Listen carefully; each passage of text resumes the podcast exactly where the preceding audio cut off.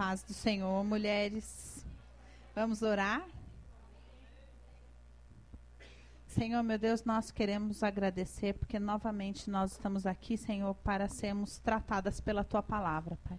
Nós colocamos, Senhor, o nosso coração nas tuas mãos, na tua presença, no teu altar, Senhor, para te pedir, meu Deus, que em nome de Jesus o Senhor opere nas nossas vidas.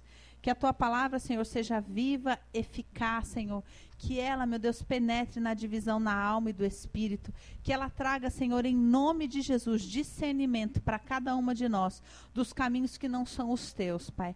Em nome de Jesus, Senhor, que a tua palavra possa ser cirúrgica e palavra rema na vida de cada uma de nós, Senhor. De forma, meu Deus, que nós sejamos esclarecidas, libertas e tratadas, Senhor, pela tua palavra essa noite, meu Deus, em nome de Jesus. Eu te peço, Espírito Santo, traduz para cada uma dessas mulheres aqui aquilo que a tua palavra quer dizer, Senhor.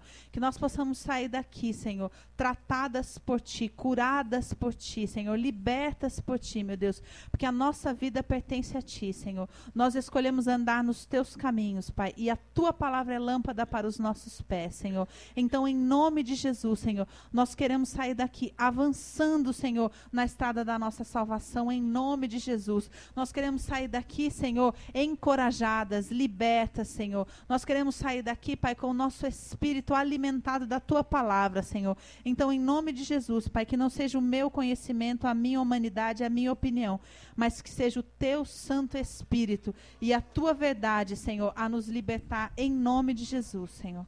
Amém. Hoje nós vamos falar sobre a viúva de Sarepta.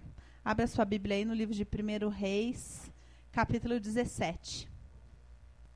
Eu queria que antes da gente ler a palavra, você trouxesse assim a presença do Senhor, aquele assunto que você fala assim: eu não sei mais o que fazer. Senhor, esse assunto eu não sei mais o que fazer. Isso é algo que eu não consigo. Que você trouxesse isso. A presença do Senhor. Qualquer assunto. Um assunto que gere em você esse sentimento. Deus, esse aqui eu não consigo, eu não sei mais o que fazer. Eu não sei mais o que fazer com isso aqui. É sobre esse assunto que o Senhor vai falar conosco hoje. Vai se alegrando, não. Vai rindo, não. Vai rindo, não. Vamos ler a palavra do Senhor. 1 Reis, capítulo 17, versículo 8. Então lhe veio a palavra do Senhor, dizendo: Dispõe-te e vai a Sarepta, que pertence a Sidom, e demora-te ali, onde ordenei a uma mulher viúva que te dê comida. Então ele se levantou e se foi a Sarepta, chegando à porta da cidade. Estava ali uma mulher viúva apanhando lenha. Ele a chamou e lhe disse: Traze-me, peço-te, uma vasilha de água para eu beber. Indo ela a buscá-la, ele a chamou e lhe disse: Traze-me também um bocado de pão na tua mão. Porém ela respondeu: Tão certo como vive o Senhor teu Deus, nada tenho cozido. Há somente um punhado de farinha numa panela e um pouco de azeite numa botija. E vês aqui, apanhei dois cavacos e vou preparar este resto de comida para mim e para o meu filho. Comê-lo-emos e morreremos. Elias lhes disse: Elias lhe disse: Não temas, Vai e faze o que dissestes. Mas primeiro faze dele para mim um bolo pequeno e traz-me aqui fora. Depois farás para ti mesmo e para teu filho. Porque assim diz o Senhor, Deus de Israel: a farinha da tua panela não se acabará, e o azeite da tua botija não faltará, até o dia em que o Senhor fizer chover sobre a terra. Nós vamos começar por esta passagem. Quando eu brinquei aqui, falei, ó, não ri não, porque, na verdade, esse lugar que às vezes nós experimentamos, vez por outra nós experimentamos, de Senhor, esse assunto eu não consigo, isso aqui eu não sei mais o que fazer, eu não consigo sair desse lugar, eu não sei aquilo que o Senhor quer que eu faça, eu não consigo, eu já sei o que eu deveria fazer, sentir, pensar, mas eu não consigo. Esse lugar é um lugar é, onde nós precisamos de um milagre, onde nós precisamos de uma intervenção divina onde nós precisamos sair da carne, esse, lugar de eu não consigo é um lugar de carne. É um lugar da nossa humanidade. E conseguir ir para um lugar do espírito. Só que muitas vezes a gente não consegue fazer essa transição. às vezes a gente até consegue estar tá melhor e na própria carne a gente faz um esforço e melhora aquilo. Mas passa um tempo, a gente fala, mas de novo, no fundo, eu voltei a sentir aquilo, ou eu não consigo, ou eu não tenho vontade, ou enfim, qualquer coisa nesse sentido. E aí o Senhor falou assim: vocês são a mulher, de, a viúva de Sarepta. Essa mulher que, quando chegou Elias na cidade, foi a escolhida para que houvesse um milagre na vida dela. Só que em que condições estava essa mulher? Ela estava numa condição onde eu não estou aguentando mais. Portanto, que ela disse: Olha, eu estava indo para fazer a minha última comida e eu ia morrer. Então, ela já estava numa, numa situação onde ela já não tinha mais o que fazer. E aí chega esse homem e fala: Olha, então faz o seguinte: você não faz para você, você faz para mim primeiro e depois você faz para você. E aí te diz o Senhor: não te faltará farinha, não te faltará até que caia a chuva sobre a terra. Então, na verdade, o que, que o Senhor quer falar conosco? Que existem algumas condições para que o milagre seja feito. E essas condições não são nada fáceis para nós. Por quê? Porque para que o milagre na nossa vida seja feito, nós temos que dar aquilo que nós não temos. E muitas vezes nós nos apegamos ao máximo àquele pouquinho de farinha que a gente tem. Um exemplo. Às vezes, sei lá, você está cansada, vamos supor que você se sinta sobrecarregada. Tudo é você na sua casa, tudo é você que faz, tudo é você que isso, tudo é você que aquilo, tudo é você que aquilo outro. Então, supostamente, você tem só um pouquinho de você mesma. E aí você chega em casa. Aí, aí vem alguém e fala, ah, porque você. Ou vem contar a história, vem, vem sua mãe contar para você os problemas, vem o seu marido pedir para você fazer isso, fazer aquilo, vem o seu filho querendo atenção. E você, na verdade, você fala. Se eu pudesse, eu dava com panela de pressão na cabeça de todo mundo. Porque será que eu não posso ter um minuto só para mim? Um minuto onde eu vou pegar esse pouquinho de farinha e vou comer e vou ficar eu aqui mesmo. Só que sempre você passa por essa situação. E aquela farinha nunca te alimenta além de você ficar você, aquela sua panela e as suas feridas ali mesmo, e pronto, aí você dorme e no outro dia segue essa situação. Só que a gente insiste em pegar. Às vezes, vamos supor, seu problema é a solidão. Você não aguenta mais a solidão. Aí alguém fala, vamos lá, não sei na onde, não sei o quê. Mas você não tem mais o que oferecer. Você fala, não, eu vou ficar eu e a minha panela de farinha aqui sozinha em casa e vou comer da minha farinha e vou morrer. E aí no outro dia acontece a mesma coisa. Ou acontece uma situação onde você se sente rejeitado, acorda aquela dor de rejeição em você. E a tendência natural é você se fechar e pegar aquela sua, sua, panelinha de farinha de rejeição e ficar você comendo a sua farinha. E o Senhor fala, não, vai lá e, e, sim, e, e fala com a pessoa. E você fala, não, mas isso, esse mínimo de dignidade dessa minha farinha eu, eu, é a última coisa que eu tenho. Ninguém liga para mim, eu pelo menos tenho que ligar. E o Senhor fala: Você não quer ser curada disso? Então pega essa farinhazinha aí. Em vez de você ficar você e a sua farinha, vai lá e dá essa farinha. Vocês estão entendendo aquilo que o Senhor quer falar conosco? Que para que nós possamos viver essa cura que a gente almeja tanto, cada uma num lugar, nós precisamos dar esse passo de fé. Que é vencer a nossa própria carne. Imagina a situação dessa mulher. Ela já, já existia uma dor anterior, que ela era viúva. Ela não estava numa situação a pampa. Ela já estava numa situação onde ela estava abandonada. Ela já era vista como a viúva de Sarepta, a mulher largada de Sarepta. Ela já está naquelas condições. E aí chega um homem, não é uma mulher. Chega um homem, figura alvo da raiva dela. Por quê? Por quem ela foi abandonada? Por quem ela não era cuidada? De quem ela tinha expectativa de receber? de um homem. O salvador dela seria quem? Um homem, não é? E aí esse homem, em vez de chegar para ela e falar, olha, o Senhor me mandou, porque essa é a nossa expectativa. Eu estou aqui, eu, a minha escassez e a minha farinha. E eu espero o quê? Que se você é de Deus, você vai vir me oferecer não me tirar. Que de Deus você é? Me levar à minha dor mais profunda. me levar a visitar a minha escassez, me levar a ter que dar o que eu não tenho. Não, você não pode ser de Deus. Porque de Deus, na minha fantasia, é o príncipe encantado que vai vir e vai dar. E isso serve para tudo, porque eu chego na igreja e eu acho o quê? Que as pessoas da igreja, elas têm que me dar. E elas não têm que me levar a viver a minha ferida. E o Senhor ainda vir me convidar a perdoar? A falar da minha dor? A aprender a me relacionar? Não, não quero. Vou pegar minha farinha e vou embora daqui. Porque se é de Deus, tem que me dar, não me tirar. E se a gente tiver essa postura, a gente não vai ser curado nunca. Porque o Senhor, ele fala: olha, sabe o que eu vou fazer? Eu vou levar você nesse lugar de escassez e vou te desafiar. Me dá, dá primeiro para mim essa farinha. Jesus falava assim: ó, quem quiser me seguir, larga tudo o que tem e segue-me. Todo aquele que abandonar tudo o que tem por amor de mim receberá em dobro. Só que essa parte a gente não gosta essa parte do não, mas eu vou ter que pegar esse pouquinho de farinha que eu tenho, que é, eu quero chegar no pastor e quero falar, não, porque você não sabe, porque sabe o que ele falou, porque sabe o que é isso, porque sabe o que é aquilo, e se o pastor falar, filha, você tem que perdoar. Ah, não.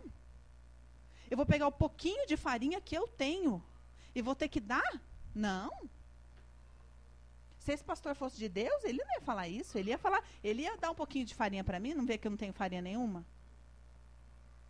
Essa é a nossa visão de carne. A gente espera que de Deus vai vir alguém que vai encher o nosso negócio de farinha. E o Senhor fala: Você foi escolhida para ser alvo do meu milagre. Eu vou chegar no seu lugar mais ferido, onde você é viúva, onde a sua esperança está zero, e vou te desafiar a dar o pouquinho que você tem. E só ali eu vou multiplicar. Não sei se vocês já viveram uma experiência dessa assim. A gente que quando a gente tem família, assim, no caso filhos, por exemplo, marido, que depende da gente emocionalmente, às vezes a gente tem que respirar fundo e falar: "Fala, filho". Mas você pega a farinha da onde você não tem, porque a sua vontade é falar: "Pelo amor de Deus". Será que dá para vocês calarem a boca? Só que você não pode fazer. Então você respira fundo e o Senhor fala: Você vai ter que dar essa farinha. E aí você vai lá e respira fundo e fala: a farinha. E às vezes, quando você faz isso, você às vezes recebe uma manifestação de amor ou vive um momento tão maravilhoso que depois você fala: Olha, por quê? Tá vendo? Se eu tivesse me trancado, eu, a minha escassez e a minha farinha, e falasse, ai, dá licença que estou com dor de cabeça, eu estaria eternamente no mesmo lugar, eu sozinha e a minha farinha, e não viveria essa cura. E não viveria esse momento de milagre do Senhor. Ou seja, em outras palavras, o que o Senhor quer falar para nós é: se você quer viver cura e milagre dentro de você, você tem que abrir mão desse pouquinho que é onde você se apega, que é o que você chama de você. Que é o que, bom, pelo menos isso aqui eu tenho que poder ter esse momento que, às vezes, quando a gente se depara com a nossa escassez dentro da gente, sobra um restinho da gente. Que a gente fica ali mexendo naquela cumbuca de farinha. Às vezes, quando você se tranca no banheiro e fala, ai, ou pelo menos tomar um banho. Como se aquilo te revigorasse. Mas, na verdade, aquilo só faz a manutenção da nossa doença. Porque a gente não consegue sair desse lugar de escassez. Vocês estão entendendo, gente? Aonde o Senhor quer nos levar aqui. Por isso que eu falei, ó, não é uma palavra muito fácil, porque é vencer a carne, dar esse pouquinho de farinha. E é numa situação, como eu falei, que num primeiro momento, para a carne, desperta revolta, desperta raiva, cai as nossas ilusões. Porque essa mulher, quando vê chegar o profeta, quando vê chegar um homem, ela poderia ter olhado e falado: ah, será que é esse o varão que o Senhor separou para mim, que vai me resgatar? Que vai me tirar dessa situação. E aí chega ele falando que é profeta, ela fala: "Glória a Deus, Deus mandou para fazer um milagre na minha vida". Ele fala: "Antes você pega essa farinha e me dá". Naturalmente, essa, o primeiro sentimento humano que a gente teria é falar que de Deus que nada. Imagina se esse homem é de Deus. É um salafrário que não tem o que fazer na vida e ainda vem aqui querendo tirar o restinho de farinha que tem para mim e para o meu filho que credencial que essa mulher tinha para acreditar que esse homem era de Deus? nem fé suficiente ela tinha, porque ela estava ela tava falando, olha, eu se ela estivesse na fé, ela poderia falar, ele chegasse, ela falasse, olha, não faz primeiro para mim, porque eu sou homem de Deus, ela poderia falar, glória a Deus, eu estava orando e você é a resposta de oração para mim. Mas ela fala, eu ia comer e ia morrer. Então, por essa frase, a gente sabe que ela não estava muito bem na sua fé. Ela não estava esperando algo espiritual. Ela estava no, no zero da sua esperança. E aí chega, chega o milagre numa situação humana. E Deus falou muito comigo sobre isso, falando assim: às vezes vocês idealizam demais o milagre. E às vezes o milagre chega e, e chega de uma maneira que é muito decepcionante para as fantasias de vocês. E vocês falam: será que é de Deus mesmo? Porque se fosse de Deus, não ia me levar nesse lugar tão ruim. Quem falou? Se fosse de Deus, era para eu estar super feliz. Será? Isso não pode ser termômetro. Porque o que, que o Senhor tem para nós? Cura, libertação. Quer saber se é de Deus? Falei, eu tenho que morrer para ficar nessa situação? Tenho. Então é de Deus. Agora, quer saber se é de Deus? Pergunta, eu tô feliz? Não. Ah, então não é de Deus. Errou. Resposta errada. Porque de Deus tem que morrer. Quer saber se é de Deus? Tem que morrer. Porque é isso que Deus tem para nós: morte para a nossa carne. É isso que Ele tem. A felicidade, a abundância que o Senhor tem para nós é no espírito, mas para isso nós temos que vencer a carne, nós temos que morrer na carne. E morrer na carne é dar esse pouquinho de farinha, é abandonar essa história antiga, é falar, olha, tá bom, tô. Eu não sei mais o que vai ser agora, depois que eu fizer isso daqui. Aí vai ser o milagre. Mas enquanto a gente se apegar ao mínimo de controle, falar, pelo menos vou eu, a minha rejeição e a minha farinha embora, mas eu não sou obrigada a aceitar isso daqui, você vai viver eternamente, você e sua colher de farinha. E falando, por que, que não chega o meu milagre? Por que, que não chega o meu milagre? Talvez ele bata na sua porta de várias situações. E quando eu falo milagre aqui, eu estou falando desta cura. Não estou falando do casamento, do dinheiro, do, de uma mudança que a gente tem a fantasia de achar que ah, o milagre do Senhor é uma mudança total de vida. É uma fantasia isso.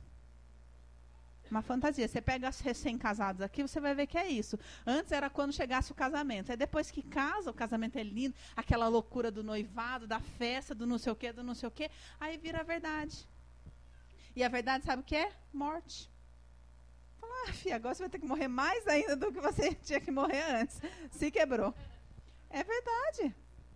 Casamento é muito mais morte do que do que antes. Porque quando a gente está sozinho, o motivo, a exigência de morte ao nosso redor é muito menor.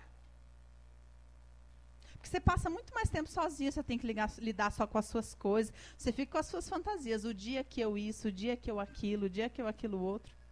Mas depois que você está lá, você tem que morrer, morrer, morrer, morrer, morrer, morrer, morrer, morrer. Você fala, ai, eu queria tanto ficar sozinha. Um dia só eu queria ficar sozinha, poder ter aquela minha vida de solteira que eu tinha, que eu dormia, que eu lia, que eu tomava banho demorado, que eu sei lá fazia o quê, gastava não sei quanto tempo fazendo escova. Esquece. Vai acabar tudo isso. Morte, morte, morte, morte, morte. Só que, na verdade, quando passa essas expectativas da gente pelas coisas aqui de fora, a gente olha, aí chega um dia. Vamos supor, o seu sonho é, ah, eu não vejo a hora de um dia poder ah, viver, sei lá, um casamento, viver uma família, ai que lindo e tudo mais. Eu fui esse, essa, esse final de semana é, tomar um suco, numa casa de suco perto da minha casa.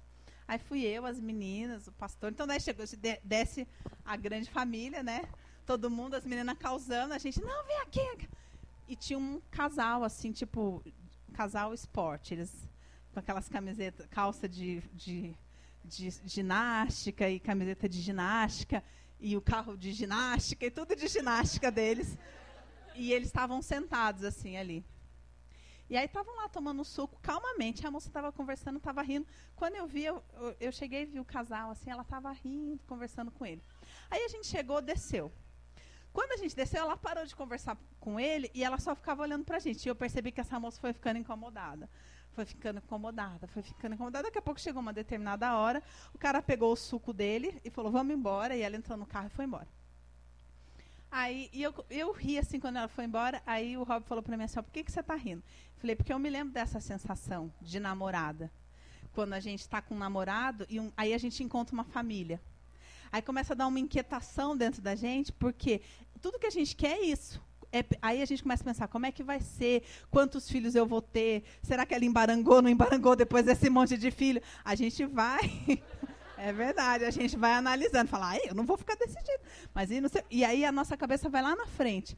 E de repente, quando a gente volta para aquela situação ali do namoro, que antes de chegar a família estava bem, dá uma inquietação, porque você não quer mais aquilo. Você, você não vê a hora quando chegar a tal da família. Porque a gente nasceu para isso, para ter família. Só que o problema é quando chega a tal da família. E você não dá conta da tal da família.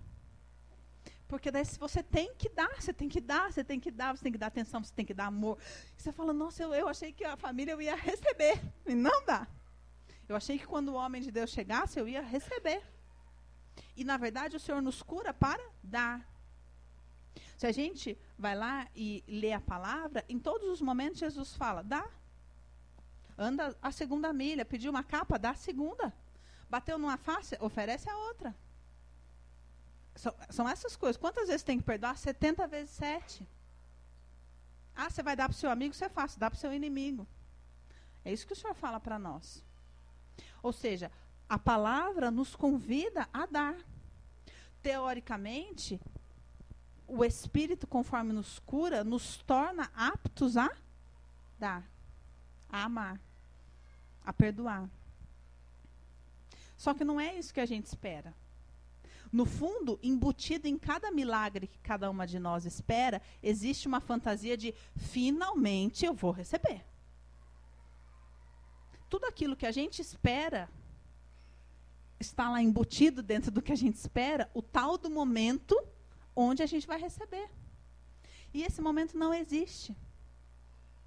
Não existe esse momento onde você, ai, agora finalmente chegou meu milagre e eu vou receber.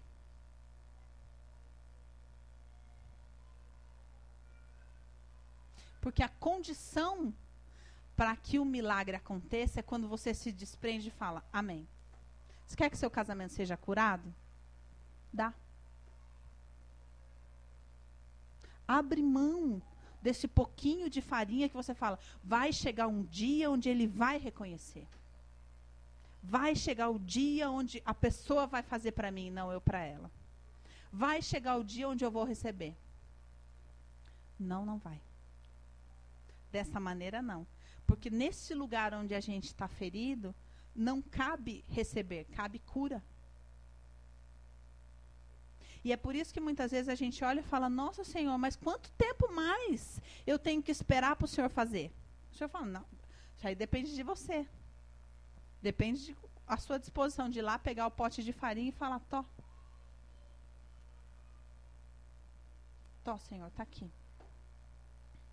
E muitas vezes, no assunto onde nós precisamos ser curados, o Senhor nos leva a viver isso. Às vezes a gente pensa assim, ó, ah, não, meu problema é.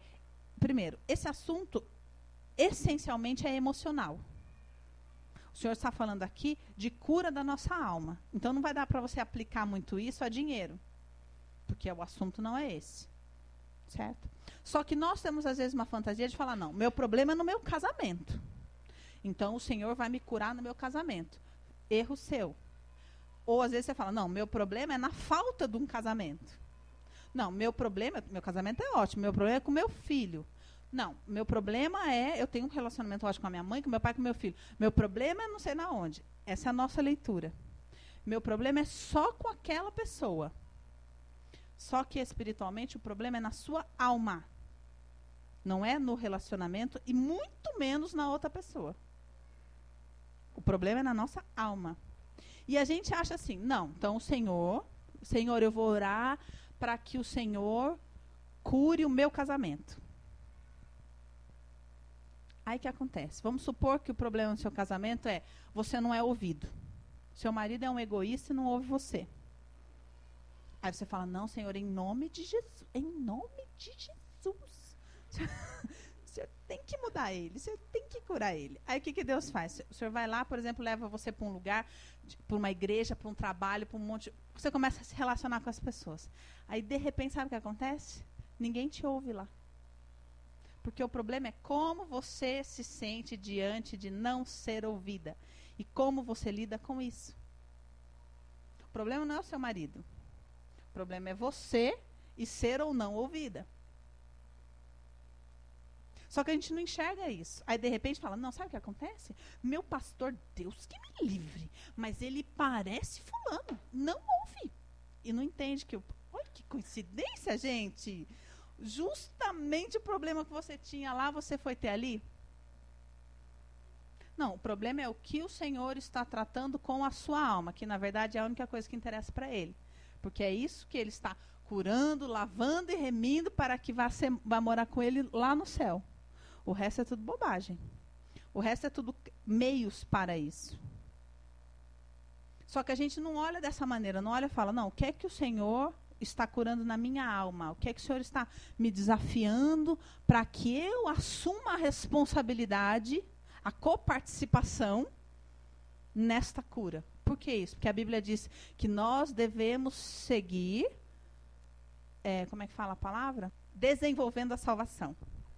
É isso. A Bíblia diz que é nossa responsabilidade seguir desenvolvendo a nossa salvação, não é? A salvação é do quê? Do Espírito. É o seu espírito que é salvo? Não. Seu espírito ou ele volta para Deus ou ele vai arder no fogo, no segundo fogo. Né? A salvação é da sua alma. Certo? E salvação do quê? Das marcas do pecado. Das marcas que o pecado causou na sua alma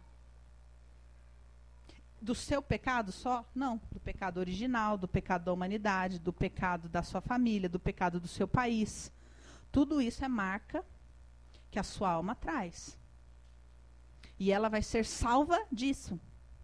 Quando a Bíblia diz que as nossas vestes serão lavadas e remidas, é desta marca do pecado. E nós somos corresponsáveis por isso. É nossa responsabilidade levar aquilo a Cristo. É nossa responsabilidade orar por isso. É nossa responsabilidade a batalha do espírito contra a carne. Porque a carne quer falar: não, é o seguinte, a minha ferida está aqui e quem fez vai ter que pagar e quem também se me ama agora vai ter que fazer por mim, porque esse é o pensamento da nossa carne. A nossa carne não quer ser curada. Ela quer ser vingada, ela quer ser compensada, não curada. Imagina. O sonho encantado da nossa carne é compensação.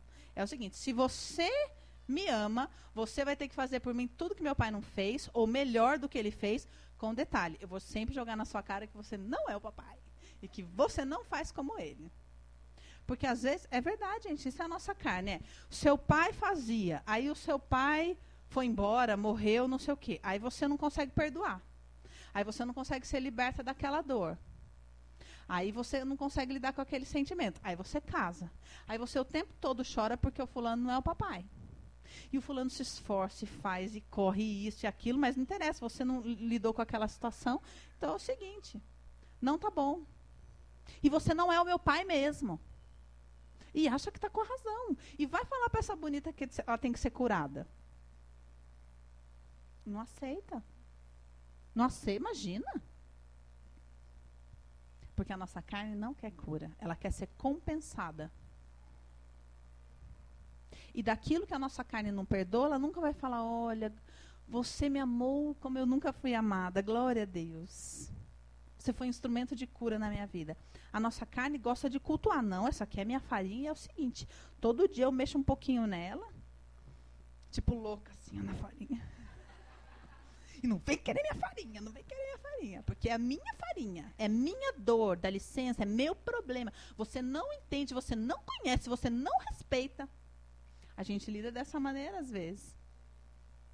Agora, você imagina isso dentro de uma relação íntima. Você não me conhece, você não sabe o que eu estou passando. Você não conhece a minha farinha. Mas a gente lida às vezes dessa maneira. E o Senhor fala: larga esta farinha. Me dá esta farinha. Que eu quero te curar desse negócio. Você não larga isso. E cultua, e cultua. Sabe igual criança que faz a minha filha é assim, ela faz uma, um machucadinho, aí faz casquinha. Aí quando está quase sarando, ela faz assim, ó. E arranca a casquinha. Aí volta a feridinha. Aí falo, filha, não arranca a casquinha. Ela, mas ela não aguenta, ela não aguenta esperar a casquinha sair.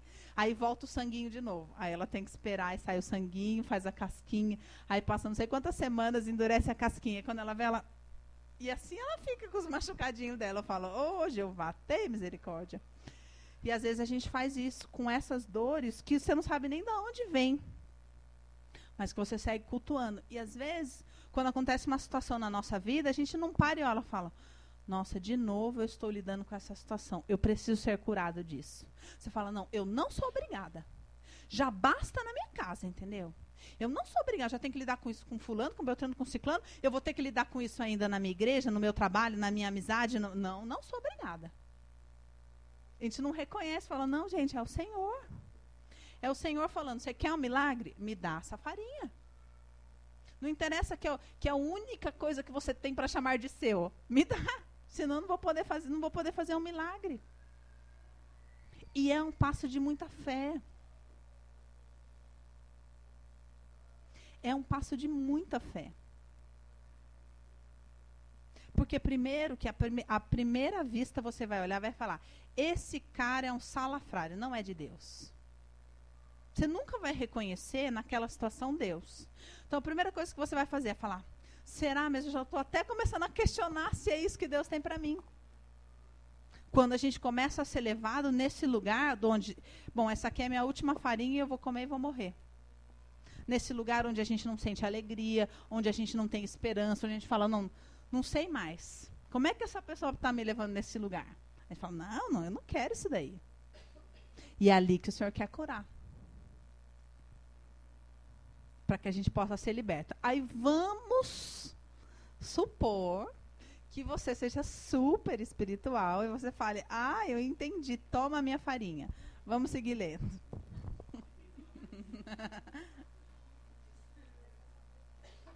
Não, gente, vamos aí. Aí, muito bem. Elias, já falei, 14. Porque assim diz o Senhor, Deus de Israel: a farinha da tua panela não se acabará, e o azeite da tua botija não faltará até o dia em que o Senhor fizer chover sobre a terra. Isso aqui é quando o Senhor fala para a gente inúmeras vezes na igreja. Confia no Senhor, entrega na mão dele. Entrega na mão dele. Aí a gente fala: Senhor, tá bom, eu te entrego a minha esperança de um dia vir um príncipe encantado falando que é de Deus e então vai ser a hora que eu vou receber. Não é isso que é confiar. Não é isso que o Senhor está falando. Quando o Senhor fala, confia, ele fala, dá essa farinha. E deixa o Senhor trabalhar na sua vida. E não continua confiando que as suas idealizações e as suas projeções vão acontecer um dia. Porque elas não vão. Às vezes eu vejo muita mulher aqui na igreja entrar brava e sair brava. Eu falo, o quê você vem fazer aqui? Como é que a gente tem que avaliar, falar como é que você pode entrar na igreja brava e aí no final da igreja você pergunta e aí, não, porque você não sabe. Sendo que a única oportunidade que a gente tem, a gente vem na igreja, gente, por quê? Primeiro, para receber a palavra, para ter comunhão e tudo mais, mas, sobretudo, porque às vezes a gente não consegue em casa vencer essa luta do espírito contra a carne. E a gente vem na igreja na carne. E a esperança é que a manifestação do Espírito te quebrante, lute, ganhe a guerra que você não está conseguindo ganhar. Então, pelo menos a gente tem que conseguir chegar e falar: Deus, eu não estou conseguindo, me ajuda, me quebranta. Me quebranta porque eu estou na carne e estou adorando estar na carne. E o Senhor precisa me ajudar. Porque às vezes eu estou na vítima e estou na super vítima. Estou na raiva estou na super raiva. E vai ser só pior se eu sair daqui igual eu entrei. Então, quando eu venho na igreja, a gente tem que vir para falar: Deus, eu preciso ser quebrantada. Eu preciso sair da carne e entrar no espírito. Eu tenho que conseguir entrar na igreja na carne e sair no espírito. E não às vezes sair na entra na carne e sai falando, não, amém. Eu sei que Deus vai fazer. Eu sei, mas na carne. Não, Deus falou na palavra que é para eu confiar, para eu ficar firme e eu vou ficar na carne. Firme, empacado naquela posição. Então, às vezes a gente distorce as coisas. É por isso que a gente não entende aquilo que Deus está falando com a gente. Porque quando o Senhor fala confia, entrega, Ele está falando sobre você entregar aquilo que dói. E deixar ele fazer o que ele quiser. E não falar, não, amém, Senhor, eu vim aqui desanimada, mas eu sei que o Senhor vai fazer aquilo que eu quero. Aquilo que eu fantasio. Porque essa é a nossa expectativa. Se é de Deus, não, imagina. Tem que vir, tem que trazer para eu receber. Imagina se Deus vai querer me tirar o pouquinho que eu tenho. Me fazer dar o que eu não tenho. Não, isso aí não pode ser de Deus. Aí, muito bem. 15. Foi ela e falou: Não, amém, Senhor. Então vou te dar a farinha. E fez segundo a palavra de Elias. Assim comeram ele, ela e a sua casa muitos dias. Quer dizer, ela já, ela já foi vendo que o tal do negócio funcionava. Foi experimentando do milagre, porque aquilo foi se multiplicando. Da panela a farinha não se acabou, e da botija o azeite não faltou, segundo a palavra do Senhor por intermédio de Elias. Muitas de nós já experimentamos isso em inúmeras situações. Às vezes o Senhor, às vezes a gente vai num culto que é especialmente é, cheio da presença de Deus. E a gente às vezes fala não Senhor amém é isso mesmo. Eu estou numa posição errada. E às vezes a gente vai lá e perdoa e sabe que não sou Senhor eu tenho que buscar isso mesmo eu tenho que isso. Eu sei Senhor aquilo que o Senhor está falando comigo. E a gente experimenta desse sentimento de eu estou provando eu sei que é isso que o Senhor tem. Só que não é fácil permanecer nesse lugar apesar de você ter experimentado aquela paz, aquela alegria que a gente sente no espírito, de saber aquilo que o Senhor está nos convidando a viver, esse lugar de, no espírito, que muitas vezes não é fácil, não, o fato de você dela ter experimentado o milagre e ela ter visto a farinha se multiplicar, não é garantia de que ela estava curada. E é isso que nós precisamos compreender. Aí, muito bem, ela experimentou tudo isso? 17. Depois disso, adoeceu o filho da mulher da dona da casa e a sua doença se agravou tanto que ele morreu. Esse Deus, ele tem uma forma muito curiosa de trabalhar. Eu já ministrei isso uma vez, vou voltar aqui, vou falar sobre isso de novo.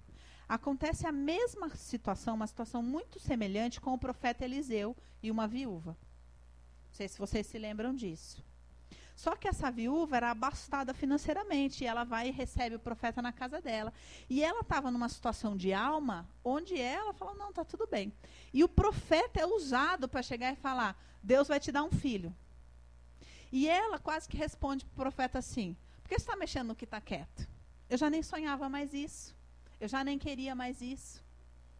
Só que ele, como homem de Deus, vai lá, olha no coração dela e sabe que no fundo aquela era uma ferida. E que ela precisava ter essa experiência com Deus. Mas ela não tinha forças para ter. Então Deus é usado para acordar aquilo e fala: dentro de um ano você vai ter o seu filho. E ela tem. E ela é curada por essa experiência. Ela vê aquele milagre, ela experimenta aquele milagre. E ela vive aquele relacionamento com o filho. Até que, num determinado momento, o filho está lá brincando e o filho tem um treco e morre. Uma situação muito semelhante a essa daqui. E no caso dessa viúva de, de Eliseu, esta mulher pega este filho, coloca lá na carroça dela, sei lá como é que chama, e vai atrás do profeta. Porque ela precisava tomar posse daquilo. O Senhor estava provando se ela tinha saído da vítima ou não. Porque aquele filho morto, ela poderia entrar e falar: tá vendo? Eu nem queria. Não fui eu que pedi esse filho. Podia ter vindo toda a amargura e toda a revolta dela, e todo o questionamento. Muitas vezes as pessoas vêm num momento de, de baixa, no momento da carne, assim, e vêm se aconselhar. Aí a pessoa começa a contar a situação, não, porque eu estou passando por isso, passando por aquilo, por aquilo, aquilo, aquilo, aquilo, aquilo. Aí você fala, olha, Deus está mexendo aqui, ali, está te curando. Tá, tá, tá. Quando a situação está muito ruim, a pessoa fala, não, sabe qual que é o problema? O problema é que quando eu chego nesse lugar, eu começo a duvidar. Aí as ameaçinhas para Deus, sabe, tipo, olha, olha, olha, olha, vou te largar, hein? Olha, olha. Subliminares começam a vir à tona. Porque daí vem toda a revolta, toda a amargura, quando a pessoa mostra o que está lá no fundo, quando ela fala, não, porque no fundo eu já não sei mais se é isso que Deus tem. E aí começa a vir tudo que estava debaixo do tapete. Aí você fala, ó, por que, que Deus está mexendo? Porque olha o que tem lá embaixo. Manipulação, amargura, incredulidade. E no fundo, ela está jogando tudo isso para cima de Deus. E o Senhor precisava ver no caso da viúva de Eliseu se era aquilo que estava embaixo do tapete. Porque se aquele filho morresse e ela entrasse nesse lugar, ela não teria sido curada. Mas essa mulher toma posse daquilo que o Senhor tinha para ela. Então ela vai lá, pega aquele filho e vai atrás do profeta. E fala: Olha aqui, ó. Aí o profeta fala: Não, não tem problema. Eu vou mandar o meu servo lá. Não, ela não pega o filho, o filho fica em casa, ela pega a carroça. Eu vou mandar o meu filho, o meu servo lá e ele vai fazer o milagre. Ela fala, ele não, você. Aí ele fala, não, então amém. Entra, sobe na carroça com ela, vai na casa dela, deita sobre o filho, sopra fôlego de vida no filho e o filho ressuscita. Por que, que isso aconteceu? Porque o Senhor tinha um tratar com aquela mulher. Ela precisava tomar posse daquilo. Ela estava com a alma tão ferida que ela não tinha condição de sonhar. O profeta poderia passar pela casa dela, ela daria tudo para o profeta e nunca mencionaria o fato da dor, da desesperança dela de não ter um filho. Então o profeta traz isso à tona, mas daí não está não tá acabado o assunto. Ela precisa tomar posse disso. Então esse filho morre e ela vai atrás e fala: Eu não vou abrir mão da minha bênção. O Senhor me deu e agora minha alma foi curada e eu sei quem é o meu Deus e eu sei aquilo que ele fez para mim e eu quero meu filho. E o profeta vai lá e ressuscita o filho dela essa situação acontece aqui. Por quê? Essa mulher experimentou o milagre. Só que o que, que ela tinha no começo da história? Um pouquinho de farinha e o filho. E o filho, emocionalmente, era tudo o que ela tinha. Porque ela já não tinha mais marido. O filho era tudo o que ela tinha. E agora ela tinha sustento.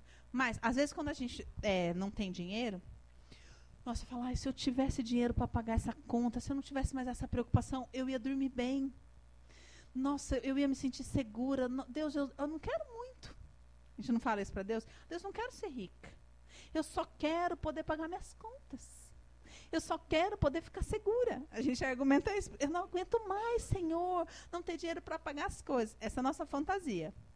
Só que, na verdade, o problema que a gente quer não é dinheiro, é segurança. Que está embutido nessa ideia do eu só quero dinheiro para pagar as minhas contas. Aí, tudo bem, chega uma hora que o senhor fala, Tó, Tá um pouquinho de segurança financeira. Aí os problemas de verdade começam a aparecer. Que é, a hora que você não tem que se preocupar mais em sobreviver, você vai ver a verdade da sua realidade emocional. E essa verdade não é nada boa. Porque ter problema com dinheiro é ótimo, por um lado. Porque a gente não olha para o problema de verdade. A gente fica correndo atrás do vento, atrás da sobrevivência, e não olha para a verdadeira situação, não olha para o verdadeiro problema. Tem muita mulher com a vida emocional destruída que escolhe inconscientemente ter, ter problema financeiro, porque é um problema que ocupa a cabeça. E ela tem que estar sempre super ocupada e faz conta, porque tem coisa mais séria para pensar. E o tempo vai passando e a mulher vai amargando, amargando aquilo. E não olha para a condição da alma dela, só louca para pagar a conta, louca. Então, é, quando o Senhor fala, pronto, chega desse assunto, agora vamos tratar do, do mais sério, o que acontece? morre o moço, morre o filho. Por quê? Porque quando morre o filho, o que, que essa mulher experimenta? Cadê esse Deus que matou meu marido? Não bastasse você matar meu marido, agora você vai matar meu filho também? Você não foi Deus de multiplicar farinha? E o meu filho? Essa mulher precisava ver uma cura completa. Porque o problema dela, a história começa dizendo que ela era viúva e não tinha o que comer. Então, o problema começava com a história da viuvez. O que estava embutido ali? Ela estava sozinha, ela estava triste, ela estava desesperançada. Essa era a condição da alma dela. Mas ela não podia se ocupar disso, porque ela tinha o tal do problema com a sobrevivência. Aí o senhor fala, agora eu resolvi o da sobrevivência, melhorou um pouquinho, se está tá melhor, está mais estruturada, vamos tratar agora do, da onde está realmente o problema? E muitas vezes acontece isso na nossa vida. Às vezes o Senhor ou nos põe numa situação financeira um pouquinho melhor para que ele possa lidar com outro problema, bota num, num emprego estável, sabe? Para você poder lidar com as questões emocionais. Ou a gente é tão controlador que ele fala: bom, eu não vou conseguir chegar no emocional dessa mulher, a não ser que eu tire o dinheiro dela. Ela só vai desmontar se eu tirar o dinheiro. Porque toda a segurança dela está no dinheiro. Então só, ela só vai ver como ela realmente se sente se eu tirar o dinheiro. No caso dessa mulher aqui era diferente. Ela precisava ter um mínimo de estabilidade para poder lidar com as questões emocionais. Então o senhor falou: pronto, já viu que tem farinha? Já viu que você não vai morrer? Então agora vamos lidar com as questões emocionais. Morreu o filho. Então disse ela a Elias: Que fiz eu, ó homem de Deus? Que vieste a mim para trazeres à memória a minha iniquidade e matares o meu filho. Olha o que estava debaixo do tapete dessa mulher. Que eu estou dizendo isso, gente? Porque se essa mulher estivesse tudo bem dentro dela, ela ia falar: Elias, meu filho morreu. Ia começar a chorar falar: Você não é um homem de Deus, faz um milagre, me ajuda, eu amo meu filho, eu já não tenho ninguém. Eu não vou conseguir viver sem o meu filho. Isso é a verdade. A realidade emocional dela. Só que era, ela podia ler a realidade. A, a vida emocional dela era um pão fresquinho que tinha acabado de sair. Ou seja, aconteceu hoje, eu lido com esse fato hoje? Não. Aconteceu hoje, vem um pus que está guardado lá atrás. O que é que veio? Uma culpa que ela perguntou para o homem de Deus, como se estivesse falando com Deus. Que foi que eu te fiz? Para você trazer à minha memória toda a minha iniquidade. Quer dizer, que, que foi que eu fiz? Não bastava eu já ter perdido meu marido, agora eu vou perder o meu filho também? E o que, que foi que eu te fiz para você vir na minha casa, arrancar casquinha da minha ferida, trazer à memória toda a minha culpa, toda a minha dor e ainda matar o meu filho? A Bíblia aqui está dizendo que o filho adoeceu e ficou doente. Não está dizendo que ele, que Elias pôs a mão nele e ele caiu. Para que ela pudesse falar, pô, o cara veio aqui e matou meu filho. Não. Só que, na verdade, o relacionamento dela com Deus era muito confuso. Ela não entendia o que estava acontecendo e não lidava com as questões emocionais dela. Então, o Senhor precisava tratar daquilo, porque, na verdade, o Senhor estava trazendo cura para toda uma cidade através dessa mulher. Vocês estão entendendo? O que, que o Senhor quer falar conosco, gente? A maneira do Senhor trabalhar não é aquela que a gente espera a gente acha que Deus vai vir com cura. Então ele vai vir com pétalas vermelhas, pétalas amarelas, bálsamo de azeite, tudo coisa linda. Oh, aleluia, estou vivendo as curas do Senhor. E não é nada disso. Se o Senhor começar a trabalhar na sua vida, aleluia, Jesus, o que, que não vai começar a vir à tona? Porque o Senhor quer tirar de você, não quer acrescentar em você. O nosso problema não é o que nos falta, é o que já está na nossa alma. Se a nossa alma fosse uma folha em branca, a gente sentisse simplesmente a paz do Senhor, pronto, o que, que mais a gente ia querer? O problema é que a gente anda por aí carregando um monte de bola de dor, de perda, de pergunta, de marca, de rejeição. E a gente acha que o milagre do Senhor, a cura do Senhor, é do nosso número. Então, se eu tenho uma bola preta, o Senhor vai vir com uma outra bola, não sei o que, vai pôr naquele lugar, vai me curar. E não é isso, o Senhor fala, eu vou te tratar. Eu vou arrancar essa bola daí, vou te mostrar. E a gente não quer ver. A gente não quer olhar para dentro. E falar, olha o que tem dentro de mim. A gente não quer fazer isso. A gente tem uma fantasia, uma ideia muito errada do que é o tratar de Deus na nossa vida, do que é o relacionamento com Deus. Porque a gente acha que é só eu ser fiel a Deus que Deus vai me dar, me dar, me dar, me dar, me dar, me dar, me dar, me dar, me dar. E na verdade é, se eu for me relacionar com o Deus, o Senhor vai me curar. E a maneira dele curar é ele trabalha com a verdade. A Bíblia diz: "Hoje vejo em partes, mas quando vier aquele que é perfeito, verei como que por espelho, face a face. Isso quer dizer o quê? Quando eu estou diante do Senhor, distante do Senhor, eu vejo as coisas parcialmente. pela minha perspectiva. Mas quanto mais próximo eu estiver do Senhor, mais face a face eu vou ver as coisas. Como que por espelho. É isso que o Senhor quer. Nós não vamos conhecer ao Senhor se nós não pudermos olhar para nós mesmos e saber aquilo que o Senhor está fazendo. Entendendo como é que é o processo de eu me tornar imagem e semelhança dele que é aonde havia aquela pessoa cheia de amargura, o Senhor trouxe essa pessoa para fora, eu tive que enxergar essa pessoa, tive que assumir essa pessoa, tive que clamar para que o Senhor trouxesse cura, tive que perdoar. E então aquela pessoa não existe mais. Ela morreu e naquele lugar não sou mais eu quem vive, mas Cristo vive em mim. E de tantas essas pessoas que o Senhor foi trazendo para fora e eu fui matando, fui sacrificando, né? Fui colocando na cruz e essa pessoa foi morrendo e no lugar Cristo foi habitando. Hoje não sou mais eu quem vive. Cristo vive em mim. Por isso eu sou imagem e semelhança daquele que me criou. Esse é o processo que o Senhor nos convida a viver diariamente, mas a gente fala: "Não, não é isso".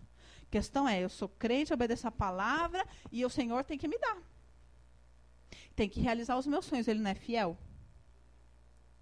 mas a gente não olha o que, que tem embutido no meio dessas fantasias todas da gente. E não entende o trabalhar dele. E não entende que a maior bênção do Senhor traz à tona o nosso pior. A ponto da gente olhar e falar: eu estou à beira da loucura, eu não vou aguentar. Porque quando a gente começa a perder o controle, quando a gente começa a chegar aos limites da nossa carne, a gente fala: eu não vou aguentar mais, eu não estou aguentando. A nossa sensação física é: eu estou enlouquecendo. Na verdade, é você está morrendo. Glória a Deus por isso. Porque a Bíblia diz: as coisas de Deus são loucura para o homem. Então, a nossa perspectiva de enxergar as coisas está completamente errada. E o Senhor estava trazendo uma grande bênção para essa mulher, porque essa mulher ia morrer sozinha, amarga, ouvi, conhecendo Deus de ouvir falar. E o Senhor enviou um milagre na casa dela e falou: Eu vou te curar. Só que aos olhos humanos, esse homem é um pesadelo. O que, que é? O que, que foi que eu te fiz para você, além de vir trazer todas as minhas dores à tona, ainda matar meu filho? E às vezes é assim que a gente fala com o Senhor, no meio do processo, né? 19. Ele lhe disse: Dá-me o teu filho tomou-o nos braços dela e o levou para cima ao quarto, onde ele mesmo se, hospeda se hospedava, e o deitou em sua cama. Então clamou ao Senhor e disse: Ó oh, Senhor meu Deus, também até a esta viúva com quem me hospedo afligiste, matando-lhe o filho? Aqui é uma passagem muito legal que quer dizer, não quer dizer que o profeta concordou com ela. Quer dizer que muitas vezes o homem de Deus só consegue, a pessoa de Deus só consegue chegar até a alma ferida quando diz compreender a dor dela. Às vezes a gente só aceita um aconselhamento quando a pessoa pelo menos fala que a gente está certo. Às vezes a gente está tão ferido que a gente até a gente fala, fala, fala, fala. Daí a pessoa fala, não, entendo, olha, você está certo. Mas o Senhor te convida a perdoar. Aí você se apega naquele, você está certo e fala, tá bom, então eu vou perdoar. Mas se não tivesse dito que eu estava errada, eu não ia. E é isso que esse homem faz aqui. Ele vai lá e repete para Deus a oração dessa mulher. Fala, Senhor, você matou essa O Senhor está afligindo essa viúva desta maneira. Para que essa mulher. Ela não tinha condição de falar com o próprio Deus. Tanto que ela falou com o homem de Deus, como se esse homem de Deus fosse o próprio Deus, falando: O que, que foi que eu te fiz? Para você vir na minha casa e fazer tudo isso comigo e ainda matar meu filho. Aí ele vai lá, pega essa mesma frase e fala: Senhor, o que, que foi que ela te fez? Para que o Senhor venha na casa dela e traga aflição para ela e mate o filho dela. Aí ela fala: ah, agora sim, agora estão entendendo a minha situação, agora está falando para Deus a minha situação. Se ele chegasse e falar: Senhor, olha a condição da alma dessa mulher. Essa mulher é a secura em pessoa, ela é como essa cidade uma terra seca. Ela fala: olha, esse homem não entende aquilo que eu estou sentindo. Então, ele só reproduz para Deus a situação dela. 20. Então clamou, já falei, né? 21. E estendendo-lhe três vezes sobre o menino, clamou ao Senhor e disse: Ó Senhor meu Deus, rogo-te que faças a alma deste menino tornar a entrar nele. Então o Senhor atendeu a voz de Elias e a alma do menino tornou a entrar nele e ele reviveu. Elias tomou o menino e o trouxe do quarto à casa e o deu à sua mãe e lhe disse: Vê, teu filho vive. Olha, presta atenção. Então a mulher disse a Elias: Nisto conheço agora que tu és homem de Deus e que a palavra do Senhor na tua boca é verdade. Olha que processo terrível é para a nossa alma chegar num lugar onde ela finalmente conhece o Senhor. E infelizmente para essa mulher, ainda tem que haver o homem de Deus no meio, fazendo o meio de campo da história e passando a mão na carne dela. Porque se for, o Senhor simplesmente foi lá e falou: "Tó, tá aqui, ó. Se vira". Esse homem é que teve que chegar e falar: "Senhor, Olha, e a Bíblia diz que ele clamou três vezes. E nós, muitas vezes, a gente fala, não, tá, amém, vou orar, Senhor, faraná, faraná, faraná. E tipo assim, não fez, tá vendo? Tá vendo? Quer dizer, a gente não consegue arranjar forças para brigar pela nossa própria cura. Às vezes eu vejo mulheres sofrendo pelo mesmo problema, um, dois anos, eu falo, o que, que essa pessoa faz na vida que não jejua? Que não se mata. Eu não comia mais. Falava, ah, não, é o seguinte, Deus. Ou o Senhor. É verdade, gente. Às vezes a gente tem que ir por tudo ou nada. Às vezes as pessoas lidam com as coisas do Senhor, as coisas da vida, como se elas tivessem todo o tempo do mundo. E nós não podemos lidar com as coisas dessa maneira. Tem coisas que são cruciais. E é o seguinte: você, não, você tem que ir para as cabeças. Falar é o seguinte, Senhor.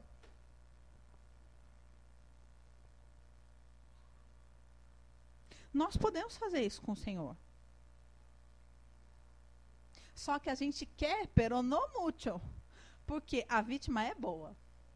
É tudo que a gente conhece. É o potinho de farinha. Então a gente quer que mude. Mas também é bom ficar coçando aquela coceira antiga. Porque é tudo que você conhece. É difícil a gente ir para as cabeças e falar, não, é o seguinte, eu vou, eu vou sair dessa situação. Eu vou jejuar, eu vou orar, eu vou é, me juntar com uma, duas, três pessoas, eu vou fazer vigília até, mas essa situação vai mudar. A gente muitas vezes não é disposto a fazer isso. Às vezes as pessoas, infelizmente, elas acham que informação, você saber da coisa, é a mesma coisa de você lidar com a coisa. Não é. E às vezes a gente não entra na guerra. E Elias entrou na guerra por essa mulher. Clamou por três vezes. E Elias era especialista nisso, né? Tem a história dele lá. De ele clamou sete vezes para que o sinal da chuva viesse. Por conta da situação daquela escassez ali. E às vezes a gente não sabe porquê, mas a gente fala, ah, eu não sei. Eu estou pedindo para o Senhor me responder, mas eu não sei. Dois meses depois, não sei. Três meses depois, não sei. Não sei, não sei porquê, não sei. Gente, a nossa vida, se a gente não lutar por ela, ninguém vai lutar, não. Não mesmo. Se a gente não luta pela vida, pelo casamento, pelo filho, eu já vi muito filho dando sinal de ir para a perdição, mas a mãe está ocupada demais correndo atrás do vento. Aí depois vira adolescente, se perde, aí, ah, eu não sei por que aconteceu isso.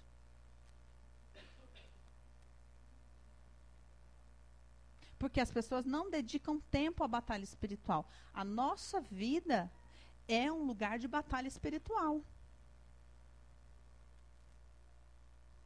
E a gente tem que lutar. E eu já vi terrivelmente muitas batalhas serem perdidas por causa de pessoas que não entraram na guerra. E o Senhor, ele é misericordioso, ele mostra. Hoje o Senhor foi, me, usou para falar com, com uma pessoa, nós fomos o pastor foi fazer um negócio num estúdio e nós encontramos um grande ministro aí que está passando por várias lutas. Satanás veio forte na vida dele, destruiu o casamento e tudo mais. E aí a gente estava, o pastor falou: "Vem aqui que eu vou orar por você". E o moço lá se ajoelhou, o pastor começou a orar. Só que na hora que o pastor começou a orar, eu comecei a interceder junto e o senhor começou a me tomar. E eu comecei a falar em línguas e o senhor começou a me mostrar. Só que ao mesmo tempo eu falei: não, Deus, eu não tenho nada a ver com isso. Eu não vou me meter nessa história. Mas o Senhor foi me mostrando, foi me mostrando. Só que ao mesmo tempo que o Senhor me mostrava, o Senhor falou: mas não põe a mão. O Senhor me mostrou onde estava a guerra, mas não me convidou a entrar na guerra. Aí levantou o pastor, viu que o Senhor tinha falado comigo, falou: Você quer falar alguma coisa? Aí eu olhei para ele e ele falou: Fala. Aí eu falei: Olha, o Senhor me mostrou que é isso, isso, isso, isso e isso. É verdade? O moço falou: É. Só que, tipo assim, para ele foi uma informação. Eu falei: Só, só que o Senhor me mostrou. Ó, o Senhor me mostrou isso para que você saiba que é uma guerra muito mais séria do que você imagina. E que se você não entrar numa guerra, numa batalha, você não vai vencer. O senhor me usou para dar informação. Ele pegou a informação, não se interessou muito, foi embora. Só que o senhor falou para mim: entra na guerra, repreende, faz isso, ora contra. O senhor me falou, me usou exclusivamente para dizer: olha, o problema é esse. Está pensando que é aquele, mas é esse. Só que você tem que entrar nessa guerra. Mas essa guerra não é uma oração ali, você entendeu, gente? Não era, primeiro que não era, não era para eu orar. O Senhor não me mandou orar. O Senhor só me usou para revelar o que era. Só que é algo que ele teria que entrar numa guerra que sei lá quanto tempo ia durar. E que provavelmente, a partir do momento que ele entrasse naquela guerra, ia se mostrar outra e outra e outra e outra e outra, até que aquela guerra fosse vencida. Sei. Eu acho que, assim, gente, não é fácil a gente entrar em guerra. E, e a gente ser persistente na guerra. Insistir a gente não faz isso por quase nada. A gente tem as pessoas que a gente quer que se converta, ora peronomútil. A gente sabe de umas batalhas assim, ora peronomútil. E às vezes por isso que as coisas não mudam espiritualmente. Elias, ele é usado por Deus para entrar na guerra dessa mulher, assim como Eliseu é usado por Deus para entrar na guerra da outra mulher. Só que tem um detalhe muito importante para todas nós aqui. Tanto em uma história quanto em outra não havia Jesus. Então, cuidado, hein? Se você ficar esperando alguém entrar na sua guerra. Porque naquela época o Senhor usava tanto Elias como Eliseu, porque não havia Jesus. Hoje, em Jesus, nós tudo podemos. Nesta época, não. Nessa época, precisava-se de um homem de Deus, ungido para aquilo. A palavra do Senhor era liberada por aquele homem. A unção, o poder, o milagre estava naquele homem. Hoje a Bíblia diz: nós podemos fazer coisas maiores do que aqui Jesus fez. Então, hoje o Senhor não vai enviar na sua porta uma pessoa de Deus e falar: Olha, é o seguinte, você não tem condição de crer, mas eu vou crer por você. E vou chamar a existência na sua vida aquilo que você não está conseguindo. Não.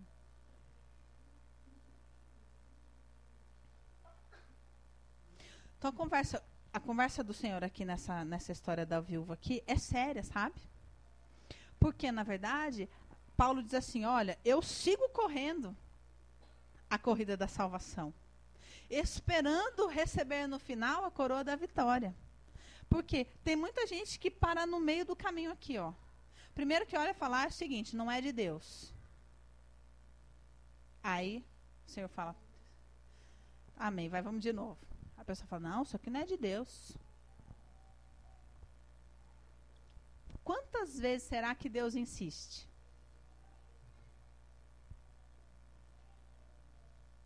Porque se a gente segue achando que se é de Deus, tem que vir para eu receber, af. E aquilo que é de Deus na nossa vida vai vir para trazer morte, cura, transformação. Mas é, acho que o mais difícil para a gente é manter essa ideia na nossa cabeça. Entender que hoje o nosso o relacionamento do povo de Deus com Deus não diz respeito a mais nada senão a cura que o Senhor faz na nossa alma. O assunto não é milagre ou não milagre, milagre dessa maneira, milagre da outra, milagre extraordinário, milagre assim, milagre assado, rápido ou devagar, abundante ou não. O assunto é aquilo que o Senhor faz. Se o Senhor deixa de fazer ou se ele faz na nossa vida, é com um único propósito: nos mostrar as questões da nossa alma. Porque é isso que interessa para ele. E é isso que deveria interessar para nós. Mas a gente insiste em olhar para pão que perece. A gente insiste em, em, em buscar as coisas do Senhor no pão que perece, nas coisas aqui de fora. e não naquilo que é o que importa, que importa para o Senhor que é a nossa alma, e aquilo que ele está fazendo na nossa alma e o relacionamento que nós desenvolvemos com ele. Porque, gente, o que existe de mais gratificante é a gente olhar e falar: hoje eu conheço o Senhor um pouquinho mais do que eu conhecia ontem. Eu conheço o meu Deus. Porque eu me relaciono com Ele. Porque eu vejo Ele trabalhar. Porque eu, eu, Ele conversa comigo. Porque eu estou num relacionamento vivo com Ele não só esperando aquilo que ele pode fazer na minha vida. E entendendo que ele tem métodos de trabalhar. E os métodos dele são diferentes daquilo que o mundo nos ensina a buscar.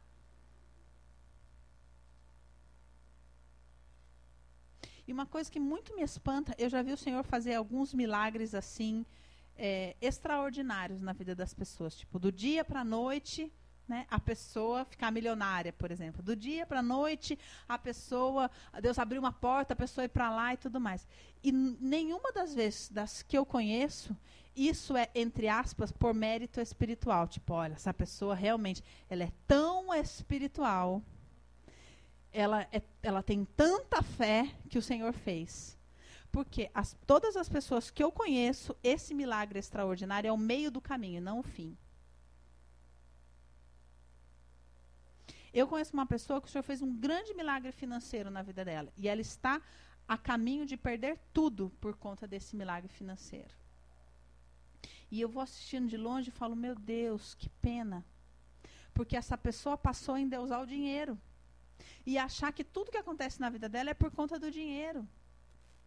E a viver do milagre que aconteceu lá atrás. Porque só porque Deus fez esse milagre financeiro na vida dele, Deus é com ele. Então o tempo todo ele fala: Não, eu sei que Deus é comigo, eu sei que Deus é comigo. Só que o casamento dele está sendo destruído, tudo à volta dele está sendo destruído, ele não confia em ninguém, porque ele acha que está todo mundo atrás dele por conta do dinheiro. E eu falo: Meu Deus, esse homem está caminhando para ir para a lona para conhecer Deus. E às vezes a gente pensa, não, um dia Deus vai fazer isso. E esse tal desse milagre financeiro que o Senhor realmente fez na vida dele, foi Deus quem fez, era o meio do caminho não era o fim.